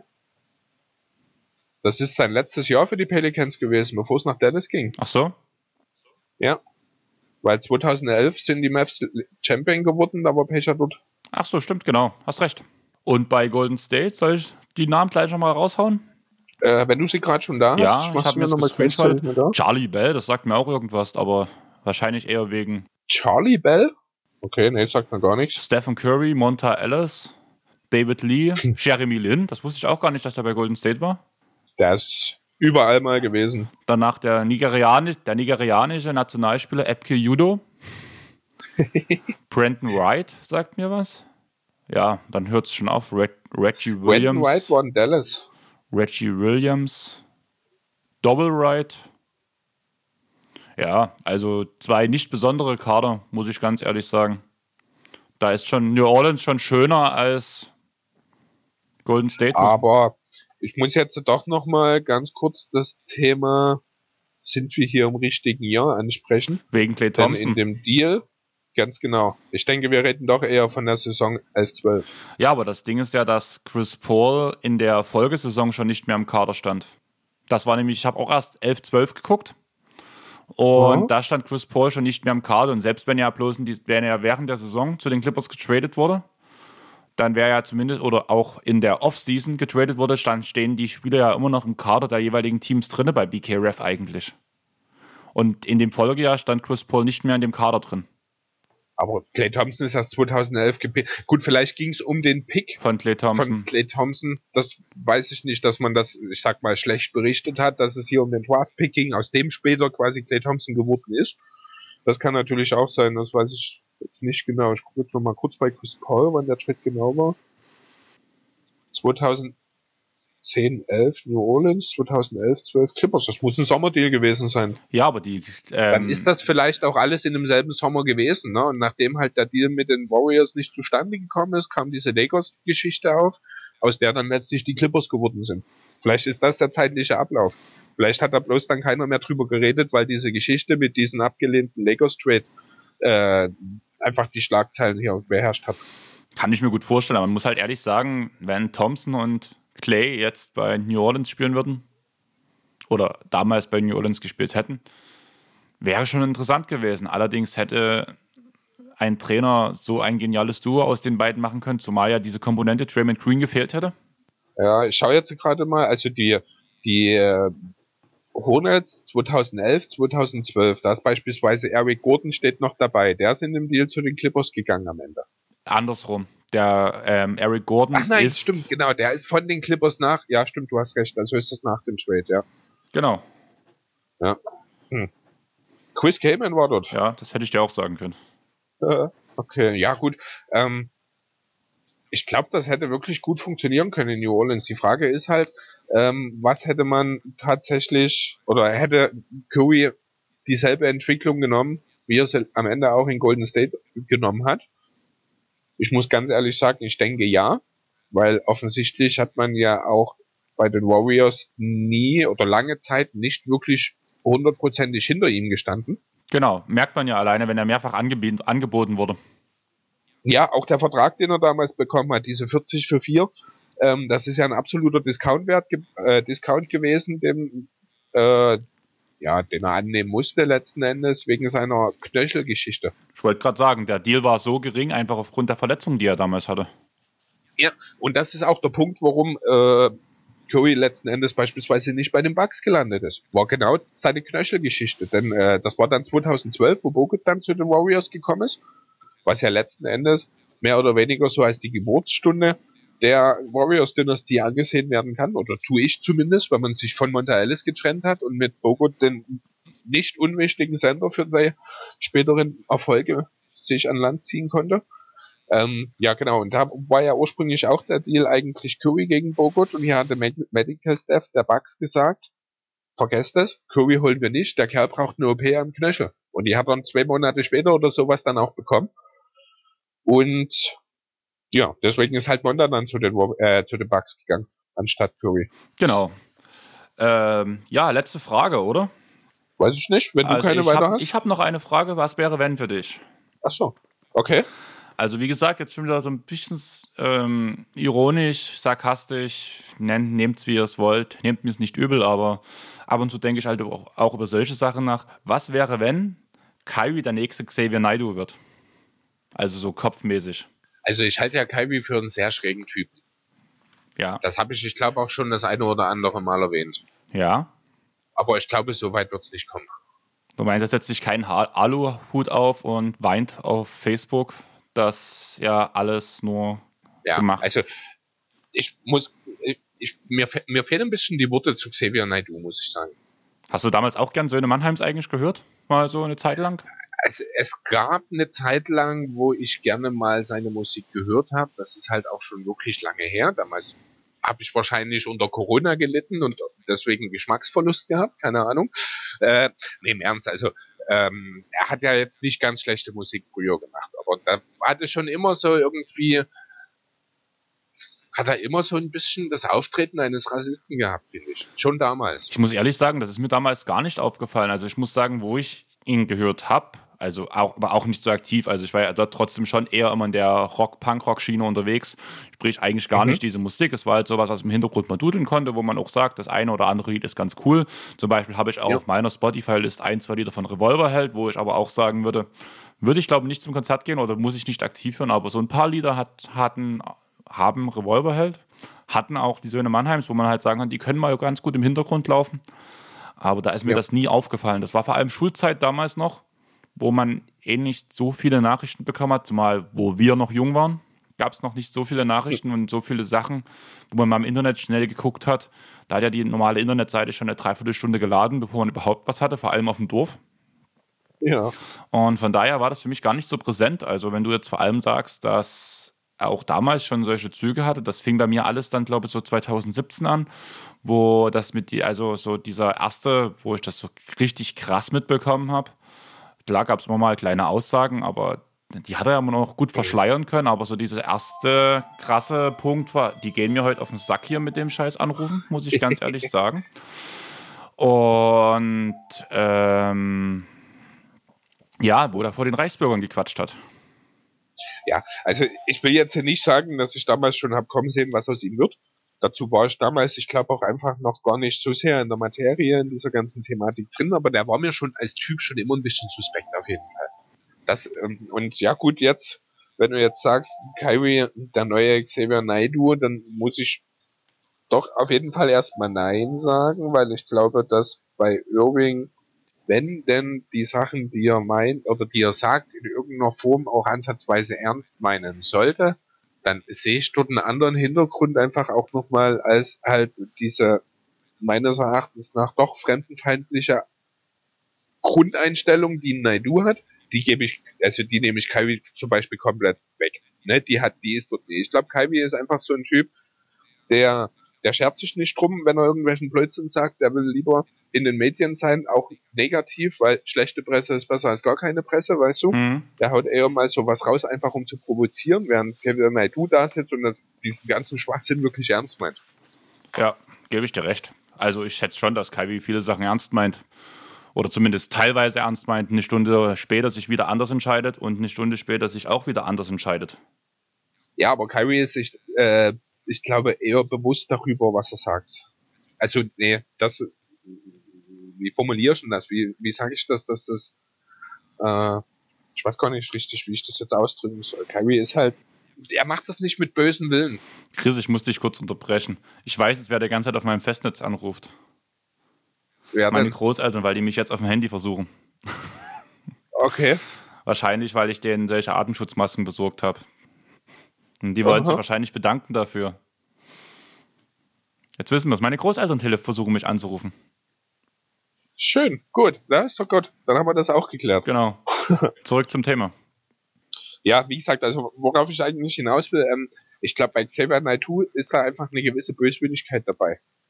Basierend auf einer Fremdenfeindlichkeit. Und das ist halt, Kyrie geht das komplett ab. Kyrie Irving ist jemand, der will einfach nur sein Leben leben, der will Spaß haben, der will die Leute ein bisschen ärgern. Der weiß, dass er ein bisschen Blödsinn erzählt, der weiß es manchmal vielleicht auch nicht in dem Moment, wo er es sagt, aber ihm wird das zumindest relativ schnell klar und je nachdem, wie groß die Auswirkungen sind, ist er in der Lage zurückzurudern. Das siehst du halt von dem Naiduni. Ja, gebe ich dir vollkommen recht. Damit würde ich das Thema auch abwürgen. Ich weiß nicht, wie viele Themen hast du noch zum Drehen? Also ich habe noch eins, was Freitagnacht betrifft. Und danach hört bei Hürden meine Aufzeichnung so langsam auf für heute. Ja, ich habe noch eine Sache, die ich wo ich eigentlich lachen musste so ein bisschen, da würde ich jetzt einfach noch mal ganz kurz einsteigen. Ich weiß nicht, ob du gehört hast, was Kendrick Nunn die Woche so von sich gegeben hat. Dass er der Rookie of the Year sein muss? Ja, fandst du das auch so witzig wie ich? Ich habe mir den Artikel nicht durchgelesen, weil ich es für irrelevant gehalten habe. Also ich habe die Überschrift gelesen und das war's. Ja, also ganz kurz einfach sein Zitat dazu. Das Wichtigste sollten Siege sein. Wir beide starten für unser Team und wir sind ein Playoff-Team. Also gebt den Rookie of the Year an Kendrick Nunn. Ja, aber Ja ist ja auch ein Playoff, in einem Playoff-Team. Ja, aber das äh, scheint für Nan nicht so sicher zu sein, wie es bei den Heat der Fall ist. Ne? Was er dann, dann natürlich gleichzeitig auch verpasst, ist, dass er mit zwei Allstars an seiner Seite spielt, mit Adebayo und Butler. Und ja, während ja der, der All-Star ist, der potenzielle All-Star. Ja, während Jamorants bester Spieler Jaron Jackson Jr. ist. Was nicht schlecht ist, aber vom Niveau her doch nochmal ein gewisser Unterschied ist. Und dazu hat äh, Morant die besseren Statistiken und die besseren Highlights. Also ich sehe absolut überhaupt gar keine Grundlage für Kendrick Nunn, sowas überhaupt zu sagen. Gerade Rookie of the Year ist die, äh, der Award, der am wenigsten auf die Siege abzielt, oder? Ja, zum einen das und zum anderen, der auch, glaube einstimmig gesehen wird momentan. Die einzigen Stimmen, wahrscheinlich, die einzigen Stimmen, die in die andere Richtung gehen, gehen nicht Richtung Nunn, sondern doch noch gegen Zion. Richtung, genau, Richtung Williamson, ja. Vielleicht ist das auch der Grund, warum er einfach nochmal was raushaut. Ähm, einfach nochmal, um hier sich selbst ins Gespräch zu bringen, denn er ist der ganz klare Favorit auf den dritten und ja, meines Erachtens nach auch auf den zweiten Platz in diesem Award, für den Award, weil Zion einfach keine Stimme geben kann für 15 Spiele. Ja, gebe ich dir recht. Aber ja, er wird schon selber auch wissen, dass er eigentlich keine Chance hat, aber diese keine Chance, die will er halt nutzen wie man so schön sagt. Ja, wieder genau dasselbe wie bei Kyrie, kann man sagen. Negative Presse, um auf sich aufmerksam zu machen. Ja, so ungefähr. Wobei ich das jetzt nicht als Negativpresse sehen würde. Ja. Das zeugt im Grunde genommen nur von einem übersteigerten Selbstbewusstsein. Und davon gibt es genug NBA-Spieler, denen das so geht. Da gebe ich dir vollkommen recht. Aber die deutschen Basketballerinnen haben positive Presse geschrieben, würde ich sagen. Am, genau, am, sehr sogar. Am Freitag war ja WNBA Draft und insgesamt wurden drei deutsche Spielerinnen, sogar alle drei relativ hochgezogen, muss man ja ganz deutlich sagen. Ich würde mit der Nummer 22 anfangen. An 22. Stelle wurde Leonie Fiebig gedraftet, eine 20-jährige Flügelspielerin. Und die geht nach LA. Deswegen wusste ich auch vor uns, dass das also das WNBA-Team, die LA Sparks sind, weil ich mir das als Team mit rausgeschrieben habe, weil die ja genau nach LA gegangen ist. Du hattest, ja stimmt, du hattest vorhin was gesagt, LA Stars? Ich hatte Spark, äh, ich hatte Stars gesagt vorhin, genau. Und ja, sie ist. Ich, also irgendwie kommt mir nämlich LA Stars ist auch ein Team, aber ich glaube früher mal gewesen ein Eishockey-Team. Kann sein. Also ja, bis 2005 hießen die mal so und Anfang der 2000er und in den 60ern gab es mal die LA Stars als Eis, ach nee, als ABA-Team. Ah, als Vorgänger der, aus der NBA sozusagen dann nochmal 2004, 5. Ach, keine Ahnung. Ist doch auch egal. Ah, Continental Basketball Association. Und da wir heute die Draft-Reihenfolge von oben, also vom schlechtesten in Anführungsstrichen Pick zum besten Pick gehen, gehen wir weiter auf direkt die Nummer 21. Es wurden nämlich direkt zwei deutsche Spielerinnen aufeinanderfolgend ähm, gedraftet. Mit Lu jo, das war dann in Dallas, ne? Genau, bei den Dallas Wings mit Luisa Geisellöder. Keine Ahnung, ob die so ausgesprochen wird, muss ich ganz ehrlich sagen. Geiselsöder, ich glaube. Und die spielt Center und Power Forward. Und wenn ihr euch über diese Spielerin mal ein bisschen schlau machen wollt, glaube der letzte oder. Ah ne, der, der Pod. Nein, wie war's? Ach so, der glaube doch der letzte Pod oder der vorletzte Pod von Talking the Game ist ein Interview mit ihr, bevor der Draft eigentlich war. Also ein schöner Einblick in ihre Zeit als deutsche Nationalspielerin zum Beispiel auch. Hast du das schon gehört oder noch nicht? Äh, gehört habe ich es nicht aber ich weiß, dass es den gibt. okay. Und danach eigentlich das größte Highlight, Highlight aus deutscher Sicht, muss man ja ganz ehrlich sagen, mit dem Number 2 Pick mit Satoa Sabelli. Ich hoffe, ich habe sie richtig ausgesprochen. Sie spielt auf der Forward-Position und wurde auch von den Dallas Wings ge ähm, gedraftet. Sie mhm. ist der höchst gepickte deutsche Spieler in allen amerikanischen Profiligen, oder? Also im Basketball auf jeden Fall, aber ich glaube sogar in allen amerikanischen Profiligen. Ich glaube, es gab mal einen Eishockeyspieler, der äh, an 1 gegangen ist. Ich glaube, es war für Basketball, aber da bin ich mir gerade nicht ganz sicher. Auf jeden Fall mindestens der zweithöchste deutsche Pick in allen US-Sportarten auf jeden Fall. Und im Basketball auf jeden Fall der höchste.